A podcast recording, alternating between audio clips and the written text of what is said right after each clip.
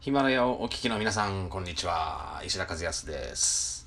えー、前回、1本10万円のドレッシングを作るまでの、まあ、ちょっとした物語的なものをね、えー、お話ししましたけど、えー、サウジアラビアが、えー、実は野菜の生産国でたくさんの野菜、生野菜を作っていて、で、その背景には、まあ、炭水化プラントで真水を作ることができるようになった。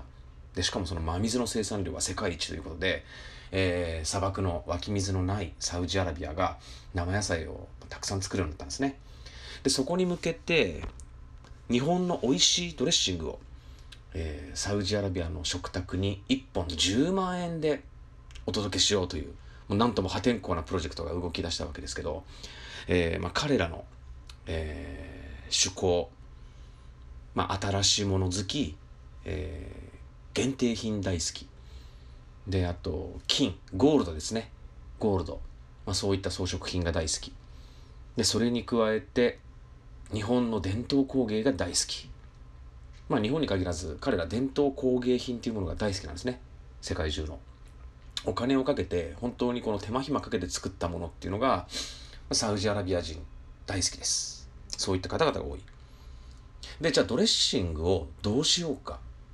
前回の話でもともと1本500円のドレッシングをね、まあいろいろハラル認証とか生産ラインも変えて、で、マーケティングも繰り返してきて、まあ、時間とお金と手間暇かけて、えー、サウジアラビア人向けの、ムスリム向けのドレッシングを作ったのはいいんだけど、じゃあどうやってこの500円を10万円にしようかと。まあそこからまたいろんな調査が始まっていくわけです。で、今言ったようなサウジアラビア人の趣向を考えて、まあ、サウジアラビアの人たちにお届けするドレッシングは、有田焼に入れようと。有田焼。有田焼有名ですね、日本で。えー、有田焼というのは1500度の窯で3回も4回も焼き直すんですって。だからもう投げてもね、割れないの。そんだけ頑丈な、えー、伝統工芸品の陶器。それが有田焼なんですね。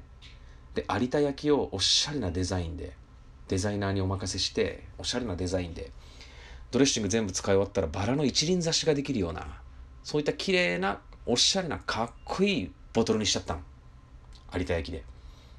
でそのボトルの底には有田焼のもう伝統工芸の証明書っていうなんかなんだろうその刻印みたいなものも押してもらって日本の伝統工芸有田焼ですよと。でその有田焼の中にドレッシングを入れてでその有田焼を今度福島県のヒノキの箱。いい香りのするヒノキの箱。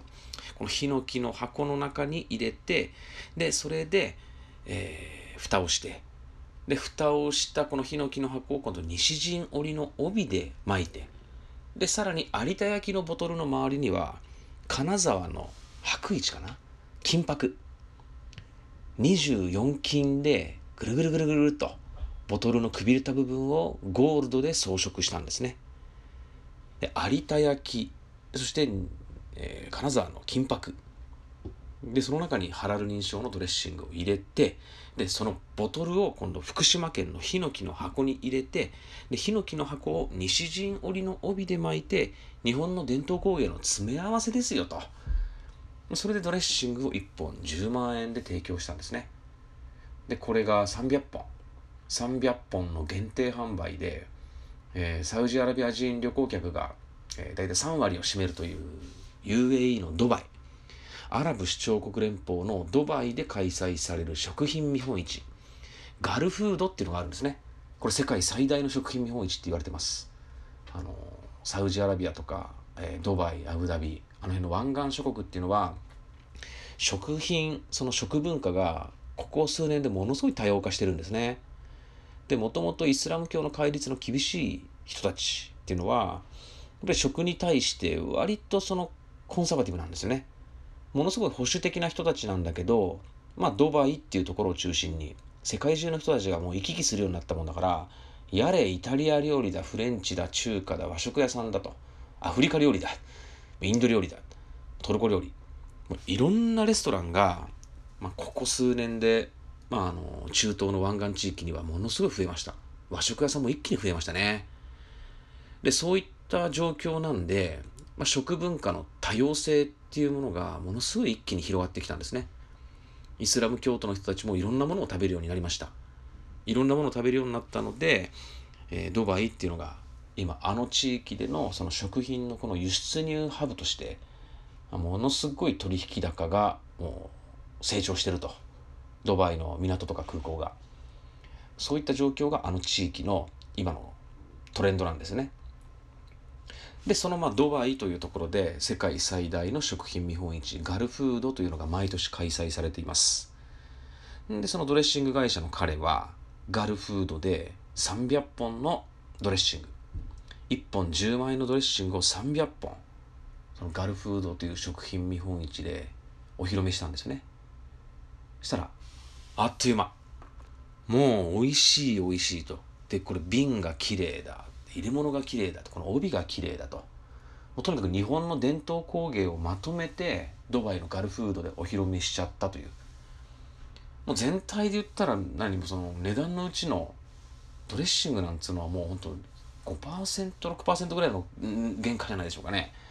どこにお金かかってるかっつったらやっぱり有田焼西陣織で白市の金箔。でヒノキの箱。中身のドレッシングよりもドレッシングを包んでいるさまざまな伝統工芸がその商品の、まあ、原価のほとんどを占めてるんですね。でもまあサウジアラビア人が先ほどお伝えした通り日本の伝統工芸が大好き。限定品が大好き。新しいものが大好き。でサウジアラビアは生野菜いっぱい取れて生野菜を食べる文化はあるんだけどかけるものがない。これ前回お伝えしましたけど塩と胡椒とオリーブオイルしかなかったんですね当時は。生野菜にかけるものっていうのが。スーパーマーケットに行ってもドレッシングなんて売られてない。で彼はまあそういったサウジアラビア人向けのドレッシングを開発してで日本の伝統工芸をたくさん詰め合わせて、まあ、そういった形で市場に出ていったという。1本10万円のドレッシングは、まあ、現地の人の食卓を変えてしまったんですね。新しいこの生野菜の新しい食べ方楽しみ方、まあ、そういったものが、えー、サウジアラビア、まあ、含めた、えー、中東湾岸諸国の食卓に広めていくことができたという、まあ、そういった日本の食文化の、えー、ストーリーグルメストーリーですね。えー、日本とやっぱ海外、まあ、いろんなギャップがあるわけですよ。でそういった世界のいろんな地域都市国。日本と比べてみてここが違う。あそこが違う。まあそんなのものはもう本当に星の数ほどあってそういうところを一つでも多く見つけていくっていうことがこのなんだろう世界を広げていくこのワクワク感とか、まあ、新しいビジネスのチャンスとか。でそういったギャップに気づいてギャップを埋める作業。そこがビジネスチャンスだと思うんですね。これ日本と海外に限らず日本国内でもそうですよ。何かその困ってる人がいたらその困ってる人に対してのギャップを埋めてあげること。例えば東京と沖縄で文化の違い価格の違いいろんな生活習慣の違い。そこから生まれてくるこのギャップ。そこを埋めていくこと。これがもうビジネスチャンスだと思うんですね。これ世界見渡せばもうまあ星の数ほどありますわ。無限大。そういうのをね一個一個まあニュースを見ながらえー、世界の時事問題に触れてであるいはこの、まあ、ヒマラヤチャンネル僕のオーディオコンテンツを聞いて、まあ、いろんな世界に興味を持って小さいところから気づいたところから行動していったら面白いなと思います。えー、本日はこの辺で終了。また次回お楽しみに。